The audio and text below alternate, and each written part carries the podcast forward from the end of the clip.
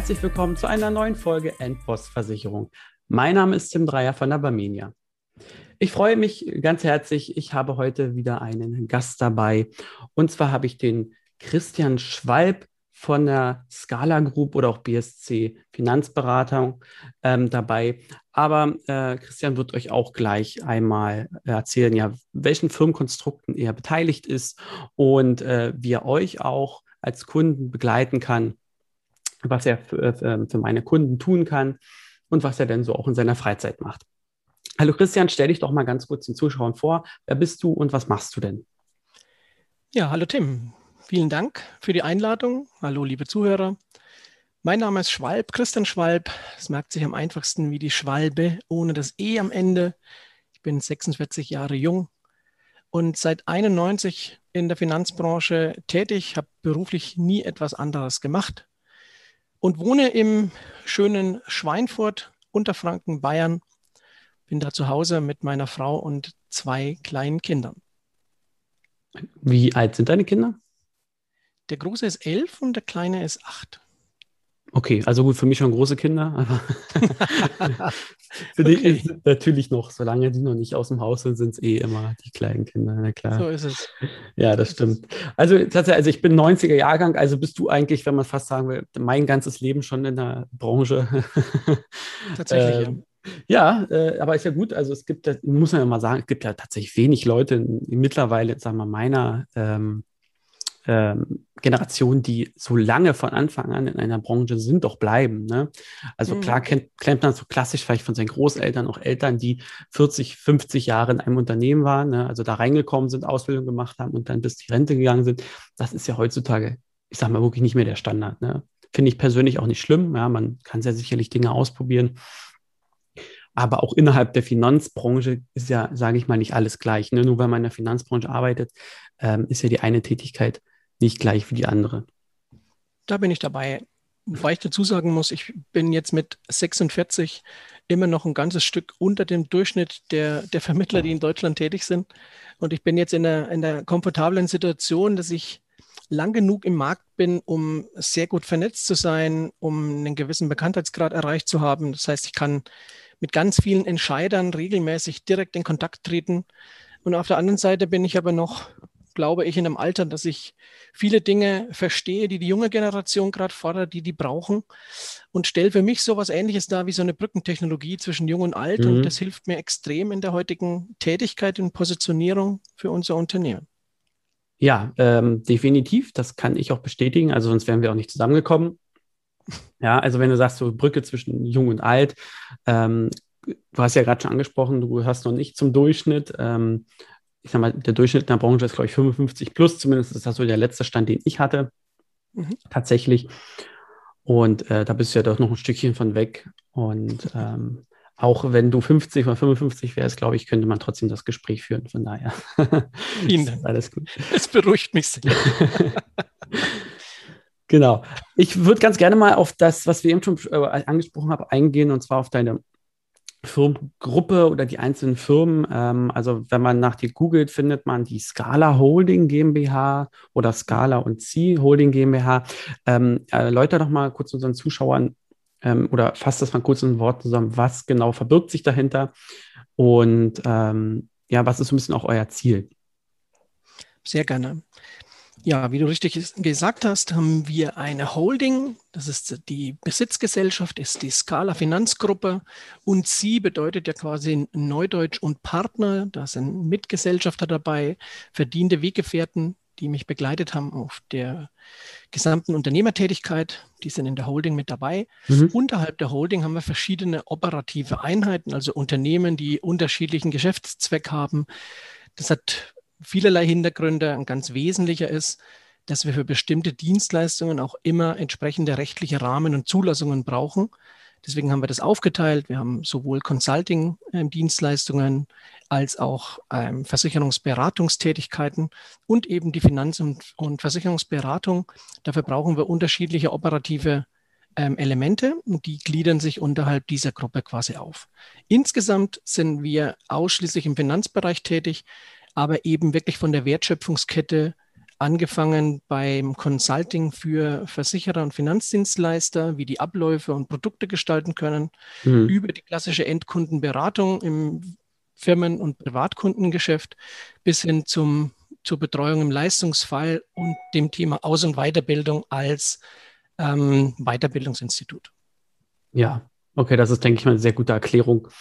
Und da können auch die meisten auch mit was anfangen. Ansonsten natürlich, ähm, ich verlinke das auch später in den Show Notes, ähm, auf der scala-holding.com Seite kann man sich das Ganze einmal anschauen, welche Firmen, welche Geschäftsbereiche darunter zu finden sind. Was einem dann natürlich auffällt, ist, ähm, ihr habt euch ja schon mit der Scala Group besonders auf den Bereich Biometrie spezialisiert. Also Biometrie ähm, vor allen Dingen im Arbeitskraftabsicherungsbereich ähm, für die Kunden, dass man das auch nochmal klarer versteht.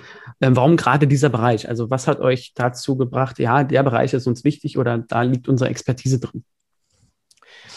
Also da muss ich ein bisschen weiter ausholen. Ich bin 91 in die Bank gegangen, habe mich 98 selbstständig gemacht und habe damals, Entschuldigung, habe damals schon einen ähm, Kollegen kennengelernt, den Stefan Kaiser, mit dem ich heute noch eng zusammenarbeite. Mhm. Und der hat sehr frühzeitig eine Expertise entwickelt im Bereich der Arbeitskraftabsicherung.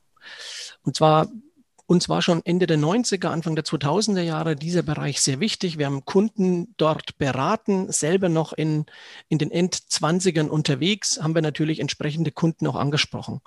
Und uns war damals schon wichtig, dass wir die Kunden nicht nur in der Phase der Absicherung, also wenn mhm. wir sie versichern, begleiten, sondern auch dann, wenn in Anführungsstrichen das Haus brennt, also wenn die Leistung brauchen.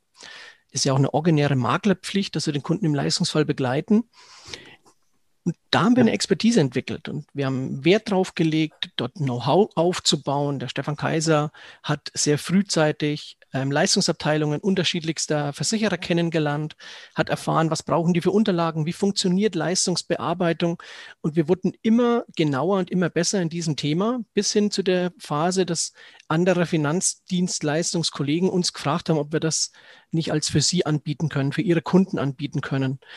Und da haben wir gemerkt, dass es dafür einfach eine Need gibt, dass es dafür eine Nachfrage im Markt gibt. Und deswegen haben wir uns entschlossen, schon 2012 eine Dienstleistung ins Leben zu rufen, neben unserer Finanzberatung ein neues Unternehmen aufzubauen und das als B2B-Dienstleistung, aber auch B2C anzubieten, nämlich die BU-Leistungsfallbegleitung.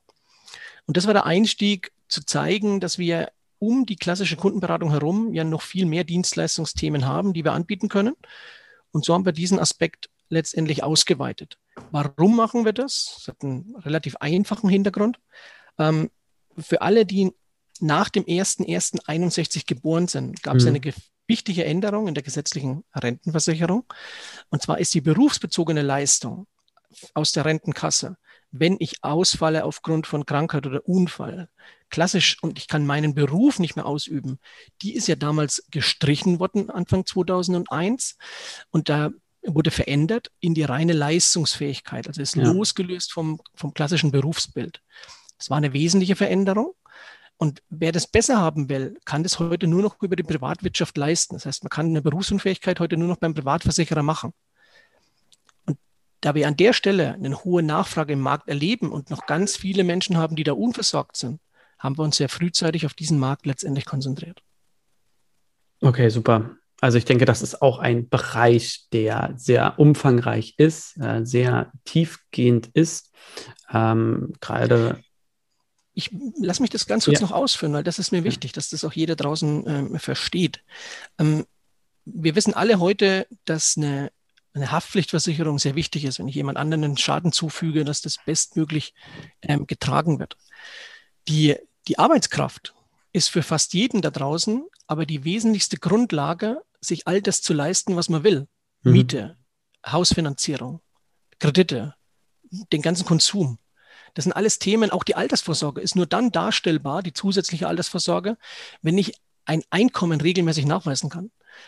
Und wenn das halt heute ausfällt aufgrund von Krankheit oder Unfall oder psychischen Erkrankungen, whatever, dann habe ich ein, ein, ein großes Problem, weil ich runterfalle um einen ganz großen Anteil. In den ersten 78 Wochen sind es 25 Prozent und danach noch mehr als Lücke. Da habe ich ein großes Problem und das kann der Kunde aber absichern über eine Berufsunfähigkeit und deswegen ist es nicht ohne Grund neben der Haftpflichtversicherung auch nach Verbraucherschutzkriterien wirklich die, die wichtigste Versicherung mit.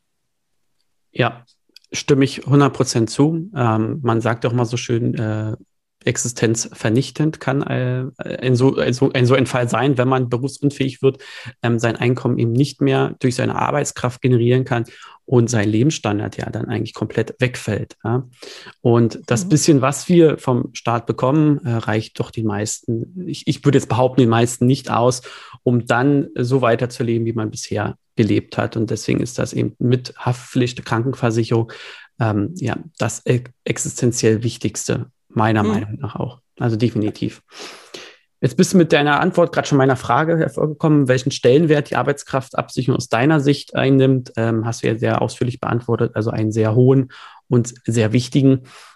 Und ich sage tatsächlich auch mal ein bisschen allgemein Arbeitskraftabsicherung, denn ähm, natürlich ist BU, sagen wir mal, die Königsklasse, aber es gibt natürlich da auch noch die ein oder andere Möglichkeit, ähm, seine Arbeitskraft abzusichern. Hast du denn da nochmal Beispiele? Du meinst, welche Möglichkeiten es noch gibt? Ja, genau. Also was vielleicht auch so, wenn man sagt, äh, BU ist so, wenn ich jetzt gesagt habe, BU ist die Königsklasse, ähm, ja, wo da vielleicht auch nochmal die feinen Unterschiede liegen. Die BU ist tatsächlich der, der Mercedes in Anführungsstrichen unter den Absicherungselementen, die umfassendste, ein sehr professionelles Produkt. Leider ähm, heute in Anführungsstrichen so hoch experimentiert dass es für viele Berufsgruppen heute nicht mehr darstellbar ist, das zu bezahlen. Das muss man leider auch sagen. Ne? Wir grenzen mhm. heute viele aus, im Markt aus. Gott sei Dank gibt es andere Produkte.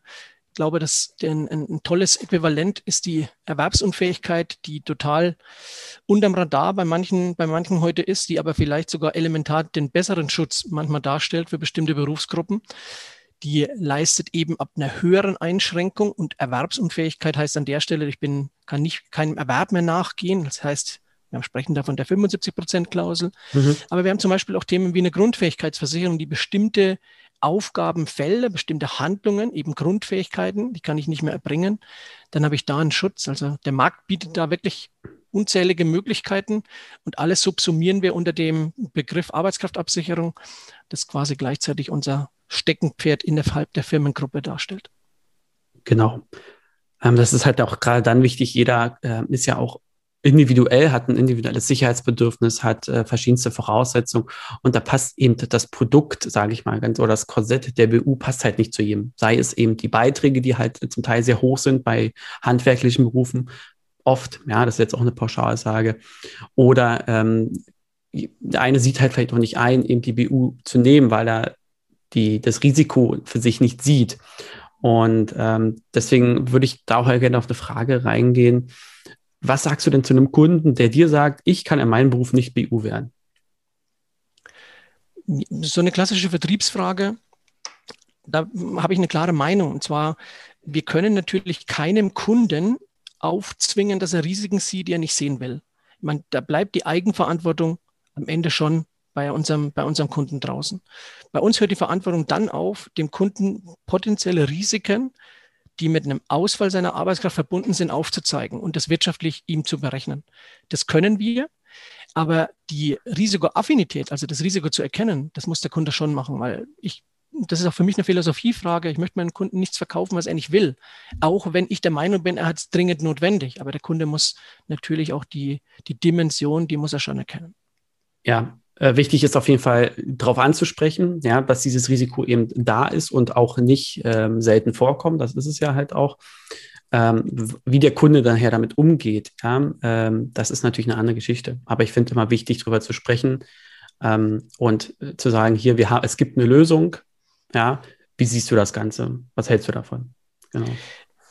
Und also ich, für mich ist so ein, ein, ein zwingender Aspekt, wenn wir über Finanzen sprechen, dann, dann sprechen wir immer in Zukunftsbetrachtungen. Hm. Wir sprechen über Altersvorsorge, das ist irgendwann in der Zukunft. Der Kunde hat finanzielle Ziele, vielleicht will er sich ein Haus bauen, vielleicht hat er Familienplanung etc. Und am Ende, wenn wir alles, was wir da vorhaben, bei einem Großteil der Bevölkerung, wir nehmen jetzt mal die, die Superreichen und die Wohlhabenden außen vor, aber bei allen anderen ist all das nur darstellbar, wenn eine Einkommensbasis gegeben ist. Ja. Und ohne Einkommen kann ich all diese Ziele nicht erreichen. Deswegen ist die Einkommensabsicherung so elementar. In welcher Güte ich das absichern will, das muss natürlich mit dem Kunden erarbeitet werden. Aber ihn darauf hinzuweisen, dass ohne Einkommen quasi seine ganzen zukünftigen Ziele nicht darstellbar sind, das ist schon unsere Aufgabe als Finanzdienstleister.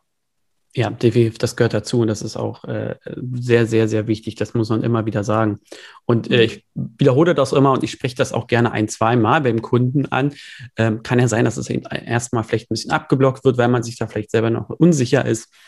Ähm, aber oft habe ich das halt, ich habe es zumindest öfter erlebt, dass zuerst, und das ist ja auch verständlich als Eltern, an die Kinder gedacht wird. Ja, wie sieht es mit der Absicherung meiner Kinder aus? Ähm, können wir gerne drüber sprechen, aber äh, was bringt die Absicherung der Kinder, wenn die nicht mehr bezahlt werden kann oder wenn äh, die Kinder eben, ich sag mal ganz grob von Brot und Wasser nachher leben müssen, weil der Papa oder die Mama ihr komplettes Einkommen verlieren. Ja, und das ist dann immer mal so ein Schritt zurückgedacht, um den Kindern was Gutes zu tun, muss es einem selber natürlich finanziell, gesundheitlich natürlich aber auch gut gehen. Absolut. Ja. Genau. Jetzt kommt ja oft das Argument, zumindest was äh, man so in sozialen Medien liest, ja, oder auch Medien allgemein, dass man keine BU bekommt, wenn man Vorerkrankungen hat. Kann man das denn pauschal so sagen? Nein, natürlich nicht. So unterschiedlich Krankheitsbilder sind, so unterschiedlich ist natürlich auch die, die Bewertung dieser. Ja? Mhm. Jede, jedes Unternehmen, jeder Versicherer hat da eine unterschiedliche ähm, Risikoeinschätzung, Erfahrungen aus seinem Bestand. Deswegen ist für uns heute zum Beispiel notwendig, wir machen Risikovoranfragen, wir machen kein Versicherungsangebot an unsere Kunden, sondern wir sagen, wir müssen im Vorfeld immer prüfen, in welcher Form der und diejenige versicherbar ist. Das nehmen wir detailliert auf prüfen dann den Markt, welcher Versicherungsschutz wird überhaupt mhm. geboten, welcher Versicherer würde hier eine Deckungszusage in welcher Form auch geben. Und dann können wir bedarfsgerechte Angebote mit dem Kunden erstellen. Da aber generell zu sagen, bestimmte Themen gehen nicht, klar, Ausschlusskriterien gibt es immer. Ne? Ich brauche niemanden ähm, vollumfänglich versichern, der gestern eine, eine Operation hatte am Kreuzband. Mhm. Da wissen wir, das hat Nachfolgen, das wird Ausschlüsse haben, das kann er einfach nicht versichern. Aber ich glaube, das muss jedem klar sein, dass man ein brennendes Haus einfach gegen Feuer nicht versichern kann. Mhm. Aber vom Grundsatz her gilt, man sollte die Dinge prüfen und genau den Markt selektieren, welche Risiken sind eindeckbar, welche nicht. Ja, das denke ich auch. Es gibt ja auch Sachen, die sind halt, äh, das war vor drei Jahren oder vier Jahren mal was. Genau. Und die Versicherer fragen ja oft eben nach Vergangenheit fünf, je nachdem fünf bis zehn Jahre. Und wenn das schon länger her ist, dann äh, steht dem grundsätzlich nichts im Wege. Man muss halt eben äh, anfragen, am besten auch eine anonyme Risikovoranfrage. Aber das geht jetzt schon zu weit ins Beispiel rein. Man kann das Ganze ja wirklich auch vorher einfach mal anfragen. Nehmt ihr mich an, ja oder nein? Und erst dann kann man weitermachen, das Ganze. Ne? Also das ist ja der Grundbaustein. Genau, und alles ist immer die Basis. Wir müssen in erster Linie wissen, in, in welcher Konstellation, um welche Konstellation dreht sich beim Kunden, wie mhm. ist der Gesundheitszustand. Und dann kann man genau selektieren, was ist an der Stelle, was ist an der Stelle möglich. Von vornherein Themen auszuschließen, davor waren nicht immer, weil am Ende haben wir auch immer die Möglichkeit, mit Menschen in den Risikoabteilungen zu sprechen und zu bewerten, was haben wir für einen Eindruck vom Kunden, wie schätzt ihr das Risiko ein und dann kommen wir auch manchmal auf sehr gute Kompromisse. Deswegen, Arbeitskraft ist ein sehr individuelles Thema und das ist auch gut so. Ja, also kann ich aber wieder noch einen Haken hintersetzen. Ähm, das stimmt auf jeden Fall. Was mich persönlich immer ganz schön ärgert ist, äh, aber das ist halt, weil sich auch schlechte Nachrichten gut verkaufen in den Medien ist, wenn man liest irgendwo, meine BU hat nicht gezahlt, ähm, ja, jetzt bin ich BU und ich krieg nichts, Mensch, ihr müsst, jeder, jeder der eine BU hat, braucht äh, so am besten gleich eine Rechtsschutzversicherung dazu. Jetzt hast du ja mit so einen Fällen, gehe ich davon aus, öfter zu tun, also mit BU-Leistungsfällen auch. Wie ist so da deine, ähm, äh, deine Sichtweise, deine Erfahrung? Woran liegt es denn, wenn so ein BU-Leistungsfall nicht zur Auszahlung kommt? Ja, also beziehungsweise wenn ein Kunde vielleicht auch nach den Bedingungen nicht BU ist. Ähm, Gut, da hast du ja die Frage schon selber beantwortet. Wenn ein Kunde bedingungsgemäß nicht BU ist, dann kann natürlich auch nicht gezahlt werden. Das ist nun mal der Sinn eines Kollektivs, dass das Kollektiv, also der Topf, in dem reingezahlt wird, wo alle die Beiträge bezahlen, nur dann leistet, wenn bedingungsgemäß jemand auch Anspruch auf die Leistungen hat. Ähm, ich will noch mal ein bisschen ausholen, damit wir das Thema BU und BU-Leistung so ein bisschen besser versteht, was passiert da. Ja. Gerade wenn wir über die BU sprechen, dann sprechen wir immer über individuelle Berufsbilder, weil Schreiner ist nicht gleich Schreiner. Ja? Wir müssen uns immer genau anschauen, welche Handlungen werden einem Beruf, den der Kunde der Versicherte in dem Fall ausübt, tatsächlich zu gesunden Tagen, also Vorerkrankungen, Voreinschränkungen, die durch die, durch die jetzt vielleicht festgestellte BU eingetreten sind, äh, passiert sind. Das müssen wir erarbeiten. Dann haben wir ein klassisches, eine klassische Berufsbildbeschreibung auf der einen Seite. Die ist immer individuell. Ein Paketfahrer ist nicht Paketfahrer zum Beispiel. Und das müssen wir uns auf der einen Seite vor Augen halten. Auf der anderen Seite ähm, ist, ist wichtig zu verstehen, jetzt habe ich ein Krankheitsbild und dieses Krankheitsbild muss ich jetzt so gegenüberlegen, gegenüber der beruflichen Tätigkeit und muss es so miteinander verknüpfen, um jemanden in der Leistungsabteilung bei einem Versicherer bestmöglich zu erklären, aufgrund dieser Erkrankung, aufgrund dieser Ausprägungen des Krankheitsbildes sind mindestens 50 Prozent plus X nicht mehr darstellbar in seinem bisherigen Berufsbild. Das ist die Erklärung, wie ich BU zusammenbringen muss. Hm. Daran merkt man vielleicht schon ein bisschen so die, die Komplexität von diesem Thema.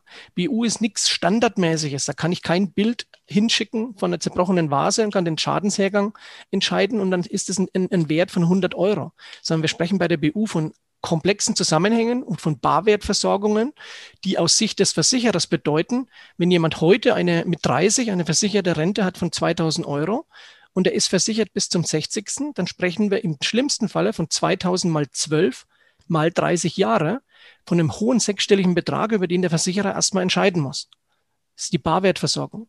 Und aus der Perspektive beurteilt ein Versicherer einen Leistungsfall.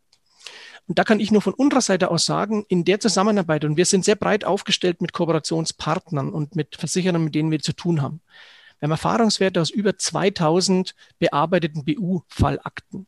Da trauen wir uns echt eine breite Meinung zu. Es gibt wirklich dieses generelle Gerücht, ähm, Versicherer verweigern sich der Leistung. Das ist einfach nicht richtig. In den Leistungsabteilungen sind honorige Menschen, denen das Schicksal der einzelnen Kunden nicht egal ist. Ganz im Gegenteil. Die mhm. befassen sich sehr intensiv mit diesen Themen. Aber, und das ist ganz wichtig, der Leistungsfall hängt halt an vielen Kriterien. Ich muss die Unterlagen beibringen, ich muss eine gute Erklärung machen für den in der Leistungsabteilung, ich muss dem vermitteln, wo liegt genau das Problem. Und jetzt mache ich mal ein Beispiel. Da sprechen wir auch in unserer Veranstaltung sehr oft darüber. Mhm. Wenn der Versicherer nach einer Schadensmeldung, ich habe mich als Versicherter beim, beim Versicherer gemeldet und habe angemeldet, Mensch, ich habe jetzt eine schwerere Erkrankung, ich kann wahrscheinlich meinen Beruf nicht mehr ausüben, ich habe Anspruch auf die Rente. Dann kommt ein sogenannter Erstfragebogen. Und ein Standardthema ist da auch, beschreiben Sie bitte Ihren durchschnittlichen Arbeitsablauf. Mhm. Also den klassischen Arbeitsalltag. Und wenn dann ein Kunde reinschreibt, acht Tage Paket ausfahren oder ich bin fünf Tage die Woche Friedhofsgärtner, dann kann ein Leistungssachbearbeiter mit so einer Information nicht wirklich was anfangen. Dann kannst du Leistungsfälle auch nicht wirklich zügig bearbeiten. Bis hin zu dem Engpass, es werden Arztanfragen gemacht. Die Ärzte wollen solche Themen nicht unbedingt gern bearbeiten. Sie kriegen mhm. nur eine pauschale Bearbeitungsgebühr dafür. Das sind alles Themen, die können einfach nur in einem geführten Prozess oft wirklich sinnvoll abgearbeitet werden und vor allem zeitnah abgearbeitet werden. Und das ist genau der Grund, warum wir dafür ein eigenes Geschäftsmodell entwickelt haben mit unserer Tochtergesellschaft BU Expertenservice. Aber da kann ich immer nur sagen, da haben wir halt nur einen Einblick in komplexere Fälle. Deswegen ist unsere Marktsicht an der Stelle nicht objektiv. Wir haben zum Beispiel über 65 Prozent der BU-Fälle bei uns in psychischer Natur. Warum? weil die schwieriger sind, dem, dem Versicherer zu vermitteln. Ja. Da geht es immer in der Regel um eine Arztanfrage. Es geht sehr oft um das Thema Gutachtung und Begutachtung. Und du musst anders argumentieren, du musst sehr sauber argumentieren, sehr fundiert. Und das sind Fälle, die wir bearbeiten. Das heißt, wir haben nicht den klassischen Marktschnitt, sondern wir haben eher den, die komplexeren Fälle. Aber wenn wir den, den vielen Markterhebungen glauben können, die viele andere Unternehmen und Dienstleister im Markt machen, dann haben wir eine Leistungsquote, die liegt mittlerweile bei fast 80 Prozent. Das heißt, acht von zehn Fällen auf Leistung werden, werden gezahlt, werden geleistet. Und wenn wir uns die Ablehnungen anschauen, dann wissen wir auch, da ist ein ganz großer Teil dabei, wo der Kunde einfach nicht mitmacht, wo der Kunde keine Informationen mehr liefert, wo der Kunde überfordert ist vielleicht mit der Aufgabenstellung, welche Unterlagen er bringen muss. Ja. Und deswegen ist so eine pauschale Aussage, eine BU oder die Arbeitskraft leistet nicht, ist einfach unseriös und wird dem ganzen Thema nicht gerecht. Ja, ähm, jetzt nach der wirklich ausführlichen Antwort, da danke ich dir ganz doll für, merkt man, denke ich mal, was da hinten noch alles dranhängt, was auch im Vorfeld, also bei Beantragung einer BU ähm, wichtig ist halt, ne, dass die Gesundheitsfragen vernünftig ausgeführt werden, dass man drüber spricht und so eine BU-Beratung äh, dauert eben keine halbe Stunde, sondern das sind dann wirklich mehrere Termine. Und ähm, da sollte man sich wirklich Zeit lassen. Ich sage meinen Kunden auch immer, nimm die Gesundheitsfragen am besten mit. Ja, äh, lass dir auch die Krankenakten, wenn es geht, in der Krankenkasse äh, nimm die mit oder lass dir die ähm, äh, schicken, geben, wie auch immer. Denn du weißt manchmal nicht, was in den Akten drin steht, von dem du gar nichts wusstest. Und im Leistungsfall kann das halt zum großen Problem werden. Ähm, mhm. Und da lasst euch nicht ja, äh, unter Druck setzen irgendwie. Dann wartet ein bisschen länger, bis diese ganzen Sachen da sind und füllt das Ganze in Ruhe aus. Und geht im Zweifel, äh, wie gesagt, äh, zu einem Ansprechpartner, der euch auch bei diesen Gesundheitsfragen hilft. Denn ich glaube, das kannst du auch sagen, da werden einfach auch Sachen gefragt, die man als äh, Endverbraucher nicht unbedingt immer gleich versteht, was meinen die jetzt damit. Ne? Und ähm, da ist es dann halt wirklich, wirklich wichtig, äh, wahrheitsgemäß und auch richtig zu beantworten, die ganzen Geschichten. Ja, das ist, denke ich, generell auch eine, eine wichtige Information. Ne? Gerade wenn jetzt viele Verbraucher deinen, deinen Kanal hören, dass die wissen, ähm, es ist keine laissez-faire Übung, solche Gesundheitsfragen zu machen, sondern die haben ja den Grund, dem Versicherer die Möglichkeit zu geben, einzuschätzen, in Anführungsstrichen, welches Risiko kaufe ich mir hier ein. Das hm. heißt, ich nehme Beiträge ein, aber ich muss ja dagegen als Versicherer das Risiko einschätzen, wie wahrscheinlich ist es, dass ich hier hafte und dass ich zahlen muss. Dafür sind die Gesundheitsfragen da. Und der Versicherer kann die ersten zehn Jahre diese Gesundheitsfragen immer gegenüberhalten, wenn, wenn in den ersten zehn Jahren eine Schadensmeldung kommt. Das heißt, er muss immer prüfen, konnte ich das damals schon wissen, konnte das der Versicherte, in dem Fall die versicherte Person, damals schon wissen und hat er das vielleicht wissentlich mir nicht gesagt. Dann habe ich natürlich immer Möglichkeiten als Versicherer, aus Leistungsverpflichtungen wieder rauszukommen. Deswegen mhm. kann man nur jedem Verbraucher raten, Nimm dir ausführlich Zeit, versuche den Fragebogen bestmöglich in dem Rahmen zu beantworten, in dem die Fragen gestellt werden. Weil nur dann hast du eine hohe Sicherheit, dass du auch bestmöglich und hochwahrscheinlich an die Leistung kommst. Richtig, definitiv.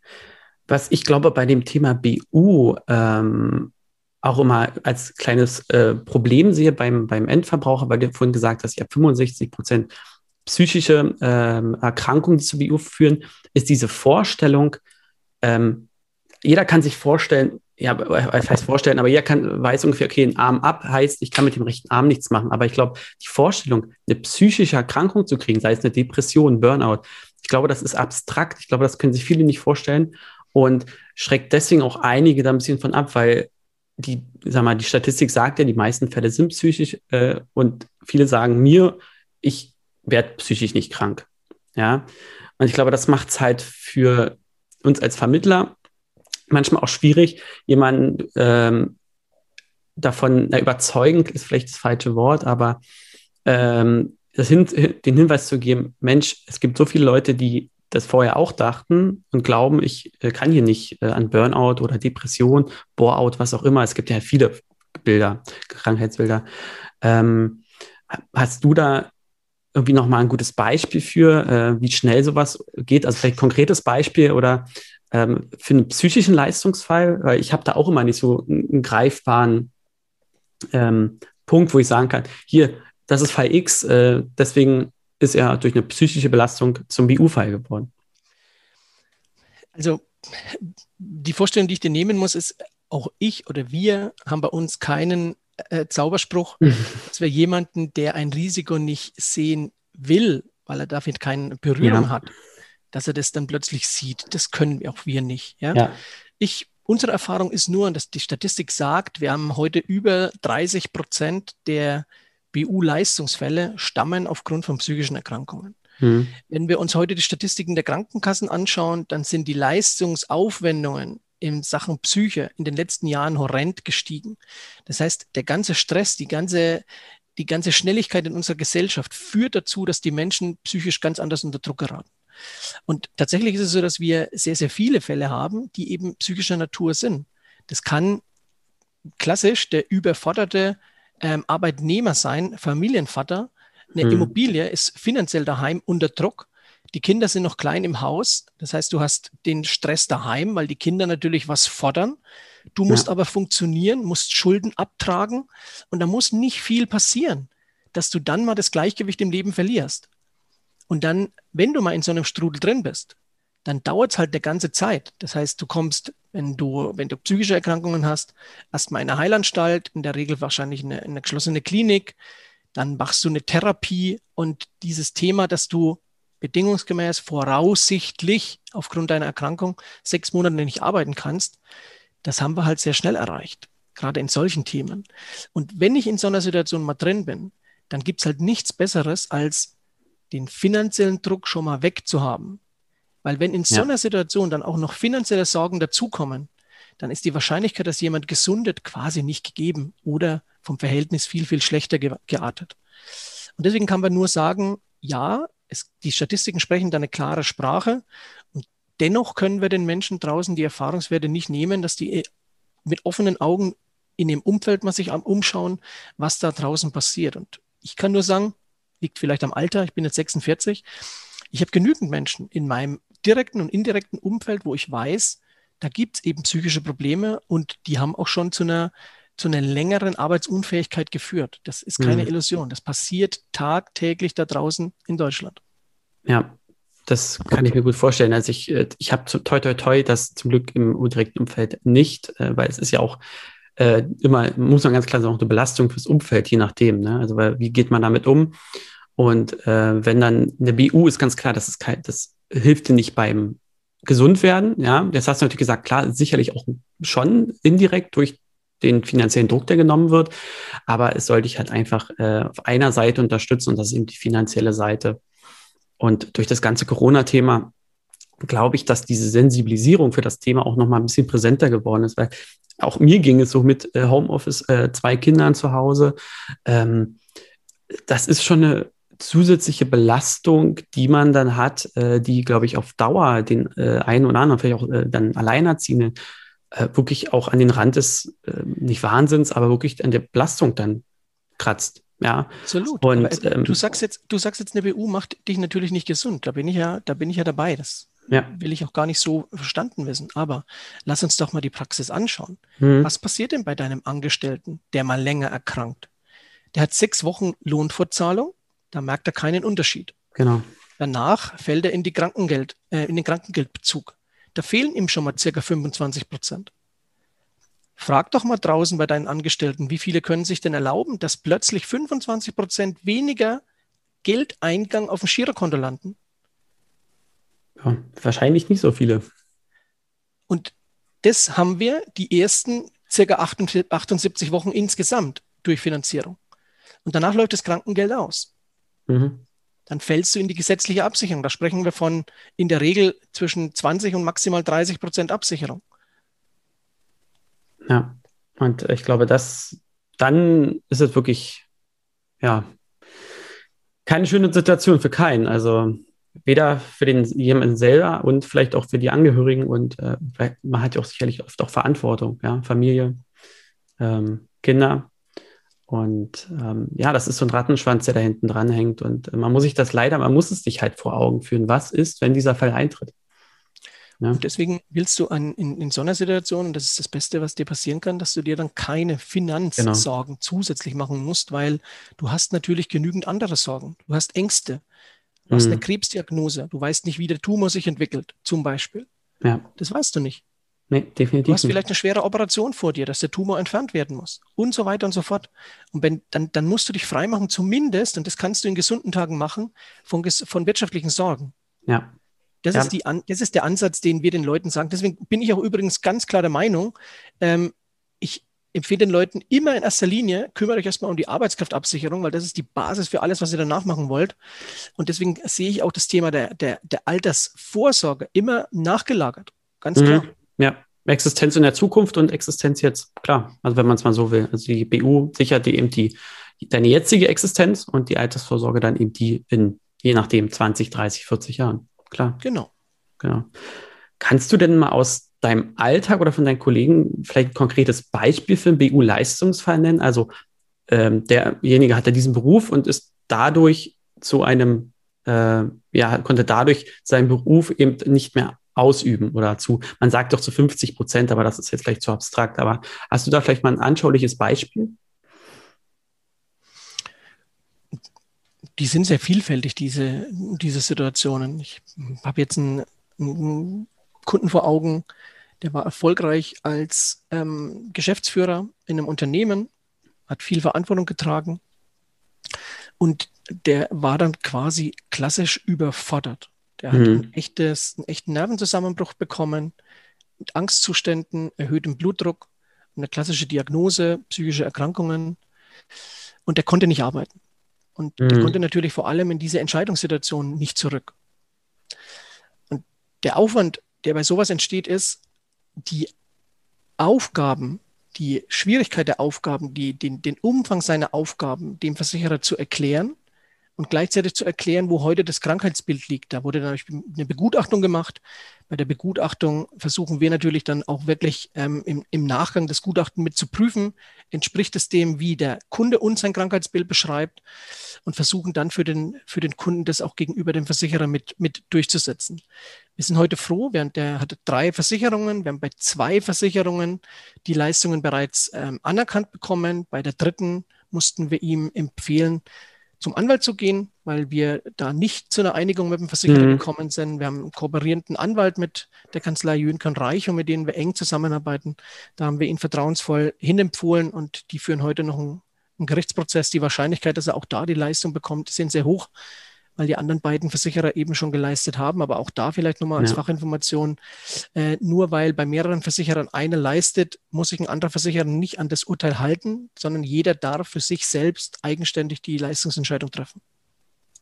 Ja, okay, das äh, ist vielleicht auch nochmal ganz gut zu wissen, ähm, dass man dann eben dem Urteil, müssen sie nicht folgen, hat ja jeder so ein bisschen auch seine eigenen Kriterien, wonach er eben das bestimmt. Aber wenn du mich nach der Praxis fragst, die die große Herausforderung bei uns ist, das muss man vielleicht auch nochmal verstehen, dadurch, dass wir Dienstleister sind für dieses Thema Leistungsfälle, ähm, uns beauftragt natürlich keiner dann, wenn wir von sehr einfachen Fällen sprechen, von in mhm. Anführungsstrichen einer ganz schwierigen Diagnose oder vielleicht sogar einen schweren Unfall im orthopädischen Bereich. Wir kriegen die Fälle, die nicht einfach zu argumentieren sind, die nicht einfach mhm. zu erklären sind gerade im, mit psychischen Hintergründen. Und das willst du manchmal nicht erleben, mit welchen Schicksalen wir dann zu tun haben. Wir haben ganz oft Situationen, dass wir Mandate übernehmen, wo wir dann plötzlich den Kunden wochenlang einfach nicht mehr erreichen. Mhm. Die Kunden in der Situation mit sich selbst und mit, ja. ihrem, mit ihren Aufgabenstellungen überfordert sind.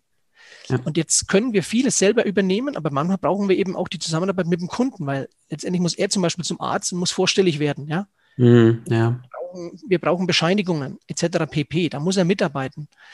Und ansonsten übernehmen wir schon gerne die Kommunikation zwischen Versicherer auf der einen Seite und, und wir als Vertretung des Mandanten.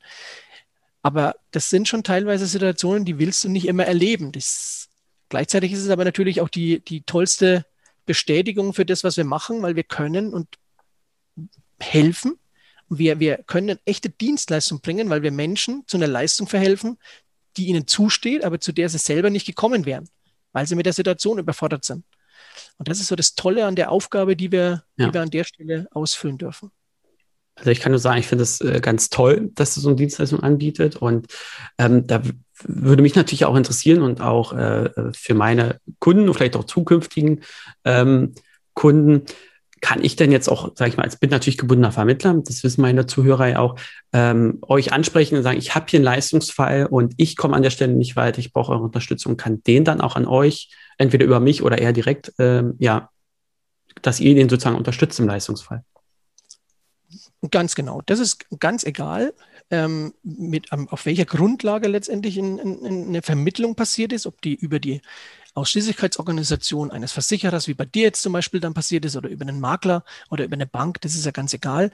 Der Kunde ist der Versicherungsnehmer und hat Ansprüche in der entweder oder nicht gegenüber der Versicherung.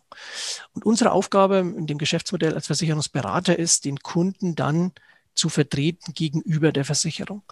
Ein Aspekt, da will ich dich korrigieren, wir treten nicht in Erscheinung, wenn ein BU-Fall versucht wurde, selber zum, zur Leistung zu bringen. Ah, okay. Dann wird er vielleicht abgelehnt und dann sollen wir in Anführungsstrichen mit dem weißen Schimmel einreiten und sollen die Situation retten. Das ist nicht unser Thema, sondern wir wollen in dem Moment, wenn, wenn zur Disposition steht, das könnte ein BU-Fall sein und ich bin in dem Bereich nicht, nicht sicher, ich will die bestmögliche Dienstleistung meinem Kunden auch zur Verfügung stellen, dann sollten wir zur Rate gezogen werden und dann können wir von vornherein mit beurteilen. Dann wissen wir auch die Fallstricke auszumerzen. Mhm. Für vorvertragliche Anzeigepflichtverletzungen, die wir selber prüfen, irgendwelche Fristen. Wir können die Meldefristen einhalten, denn jeder Versicherungsvertrag ist unterschiedlich. Das können wir alles dann gewährleisten, wenn wir von Anfang an in so einem Mandat dabei sind. Das wäre uns immer wichtig bei diesen Themen. Okay, Aber ansonsten ist es egal. Ja, dann habe ich das ein bisschen falsch formuliert. Natürlich nicht, wenn der, äh, wie sagt man, äh, die goldene Kugel schon im Brunnen gefallen ist äh, und alles vorbei ist, natürlich von Anfang an. Ja, genau. genau. Gut. Aber das ist natürlich super zu wissen, ähm, dass man da auch sich an äh, ja, Leute wenden kann, die das ja, muss man sagen, alltäglich machen. Ja. Genau. Und äh, ich meine, nicht, nicht jeder hat ja in seiner Karriere regelmäßig BU-Leistungsfälle. Und das ist ja auch gut so. Ja, man muss ja mal wieder sagen, die BU ist sehr, sehr, sehr, sehr wichtig. Aber am besten braucht man sie nicht. Ja, weil äh, das eine ist natürlich dann, ähm, ja, je nachdem, was da für ein Schicksal dran hängt, da, ist, da hängt ja meist viel mehr noch hinten dran und das äh, wünscht man natürlich keinem. Ne? Von daher ist es das ja ist eigentlich es. auch immer gut, einen BU-Fall nicht zu haben. Ne? Klar. Ja. Ich würde ganz gerne mal von äh, dem Thema BU wegkommen. Ich habe eine ganz kurze Frage noch dazu. Wer braucht denn mal ganz pauschal gesagt keine BU oder keine Arbeitskraftabsicherung? Kann man das so beantworten? Wenn ich jetzt sage, ich habe drei Millionen auf dem Konto, brauche ich dann noch eine BU? Ja, ich würde tatsächlich sagen, ne, jeder, der ähm, seinen Lebensunterhalt und seine Lebensziele verwirklichen kann ohne aktives Arbeitseinkommen, der braucht auch keine BU. Genau. Also jeder, der auf sein, sein Arbeitseinkommen gut verzichten kann, der braucht keine BU. Damit selektiert sich, glaube ich, schon sehr, sehr stark auf all diejenigen, die wirklich ähm, im sechsstelligen Betrag Rücklagen haben und mehr. Und alle anderen, die sollten ihre Arbeitskraft sinnvoll absichern. Ja, okay, danke. Genau. Ja. Du bist ja nun schon eine Weile in der Finanzdienstleistungsbranche, das haben wir ja von gehört, seit 1991. Ähm, was begeistert dich denn so an der Branche, dass äh, du sogar im Verein Zukunft für Finanzberatung als Vorsitzender ähm, ja, tätig bist? Ähm, schön, dass du mich darauf ansprichst. Tatsächlich liegt mir die Branche sehr am Herzen und ich hoffe, dass es vielleicht an der einen oder anderen Formulierung heute auch schon so ein bisschen mit rübergekommen ist an die Zuhörer. Ähm, ich, mich begeistert an unserer Tätigkeit, dass wir tatsächlich Menschen helfen können. Wir haben aus meiner Sicht eine ganz exponierte Stellung als Experten, weil Kunden und Verbraucher heute in der Regel immer überfordert sind mit Finanzentscheidungen. Der Finanz- und Versicherungsbereich ist heute so komplex, die ist, das ist für Laien am Markt eigentlich nicht mehr, nicht mehr handelbar. Mhm. Genau deswegen braucht es verantwortungsvolle Finanzdienstleister. Und was mich umtreibt mit dem Verein ist, es kommen immer weniger Menschen in die Finanzdienstleistung. Ich bin in der Zeit in die Finanzdienstleistung gekommen, 1991. Da war es noch was Honoriges, in eine Bank zu gehen und dort seine Ausbildung zu machen. Heute muss man ja ist es ja schon fast ein Schimpfwort, wenn man drüber spricht, man ist Banker. Und das ist leider eine, eine Entwicklung, die ist, die ist nicht förderlich. Die hat dazu ja. geführt, dass das Durchschnittsalter der Finanzdienstleistungsbranche massiv gestiegen ist, weil der Nachwuchs einfach fehlt. Und wir erleben es, dass in den nächsten zehn Jahren über 40 Prozent der heute tätigen Finanzdienstleister ins, in Alterszeit gehen und mhm. quasi ähm, ihr Rentendasein haben. Und was passiert dann mit diesen Kunden, die die bisher betreut haben? Das heißt, wir haben einen, einen, einen riesen Generationsübergang. Und deswegen ist der Markt so spannend, auch für neue Menschen. Und dafür will ich mich gerne einsetzen. Ich will die Attraktivität unseres Marktes, unserer Dienstleistung wieder viel klarer herausstellen. All das, was uns fasziniert, diese, diese tolle Tätigkeit der Dienstleistung und möchte andere dafür begeistern, hier verantwortungsvoll tätig zu werden. Es gibt aus meiner Sicht ganz wenig Berufsfelder, die so zukunftssicher sind wie das Thema Finanz- und Versicherungen. Denn Zahlungsmittel wird es immer in irgendeiner Weise geben. Und hier eine Expertise ja. aufzubauen und den Menschen zur Verfügung zu stellen, ist aus meiner Sicht extrem zukunftssicher. Ja, äh, definitiv. Ich habe das ja auch im letzten Interview mit, äh, ja, mit Patrick Hamacher ja auch schon gesagt. Das ist ja auch einer der Gründe, warum ich mich jetzt hier auch so sag mal, engagiere mit äh, im Podcast, Interviewgästen, weil ich ähm, der, in der Branche an sich so eine Zukunft sehe. Also für mich persönlich, aber auch ähm, äh, für viele andere. Und deswegen würde ich doch gerne eine, eine Frage hinter, hinten ran nochmal setzen. Was muss denn deiner Meinung nach innerhalb der Branche, vielleicht aber auch, was muss allgemein in der ähm, Bevölkerung passieren, damit unser Ruf sich als Vertreter, Vermittler, Berater verbessert, weil ich sage mal, nach den Umfragen sind wir immer die letzten Plätze, ja, darüber sind die Politiker. Ähm, ja, ist das realistisch, dass wir da irgendwann mal weg von, von ja, aus meiner Sicht ist es auf jeden Fall realistisch, denn wir waren ja nicht immer da, ne? sondern ich habe es ja vorhin gesagt, also wenn ich mich an die 90er erinnere, Anfang der 90er, dann war das was sehr Honoriges, im Finanzbereich tätig mhm. zu sein. Und man, bei uns war das so, in, als ich Kind war, ist der Versicherungsvertreter aus dem Ort eingelaufen und dann, dann hat man da Zeit gehabt, dann hat man sich damit an den Tisch gesetzt und hat da genau zugehört. Also das waren schon exponierte Positionen und ich glaube, da, da können wir auch ähm, wieder hinkommen. Was muss sich ändern? in der Branche und auch zu, damit der Ruf insgesamt wieder besser ist. Ich glaube, die, die Branche hat in den vergangenen zwei Jahrzehnten auf jeden Fall zahlreiche Fehler gemacht. Da gab es viele Skandale, die dazu geführt haben, dass jeder irgendwie glaubt, die Finanzdienstleistung ist irgendwie anrüchig und das ist was Negatives. Mhm. Aber, und das ist so das Perverse, wir haben ja eine ganz, eine sehr zweigeteilte Sicht auf den, auf den Finanzmarkt. Sprechen wir mit unserem Nachbarn, und fragen den, wie es in dem Finanzbereich aussieht oder auch mit deinen Kunden, dann werden die immer sagen, boah, mein Ansprechpartner, der Tim, der ist super, auf den kann ich mich verlassen, total zuverlässig, total honorig, aber die Finanzdienstleistung, lauter Gauner und Betrüger. Das eine ist, das eine ist Faktum, das, ist das, was ich erlebe, und das andere ist aus Hören, Sagen, aus irgendwelchen weitergetragenen Informationen. Genau. Und wir haben als Branche den Fehler gemacht, wir sprechen viel zu wenig darüber, was gut ist mhm. was tagtäglich passiert. Wir stellen viel zu wenig heraus, wie viele Millionen an Schadensleistungen jedes Jahr gebracht werden aufgrund von Versicherungsfällen. Wie viele Kunden wegen uns Finanzierungen bekommen, um ihre Eigenheime zu finanzieren. Das sind alles Themen, die tagtäglich immer wieder passieren. Und die sind ja viel, viel häufiger als die Dinge, die vielleicht mal nicht klappen. Natürlich gibt es mal eine Versicherung, die nicht bezahlt. Das wird dann Gründe haben. Aber es gibt im in Dimensionen um Vielfaches höhere positive Erlebnisse. Und die müssen wir zum einen wieder viel stärker herausstellen. Also die positiven Dinge müssen besser kommuniziert werden. Das ist der eine Punkt. Und der andere Punkt ist, das würde ich mir für die Branche wünschen, wir sollten endlich mal aufhören, immer nur negativ über den anderen zu sprechen. Ja. Das finde ich ist ein Unding in unserer Branche, dass wir immer glauben, wir stellen uns in ein besseres Licht, wenn wir andere denunzieren. Und ich glaube, dadurch entsteht genau das Gegenteil.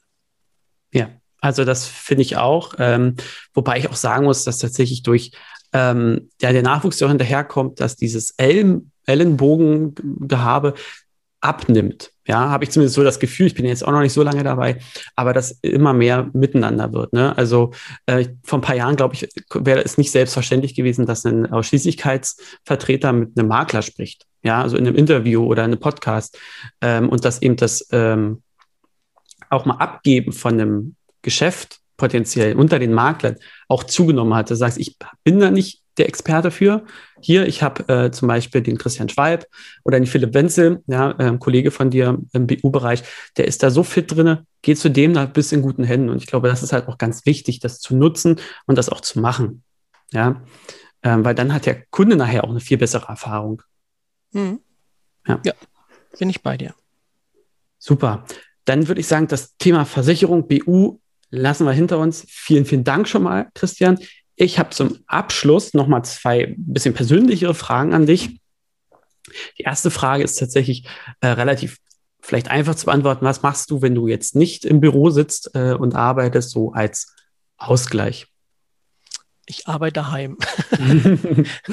Nein, Quatsch. Ähm, ich freue mich, dass wir eine gesunde Familie haben und dass ich, wie ich heute schon erwähnt habe, zwei Kinder habe mit denen ich Aktivitäten gestalten kann. Das mache ich sehr gerne, wenn ich die Möglichkeit habe.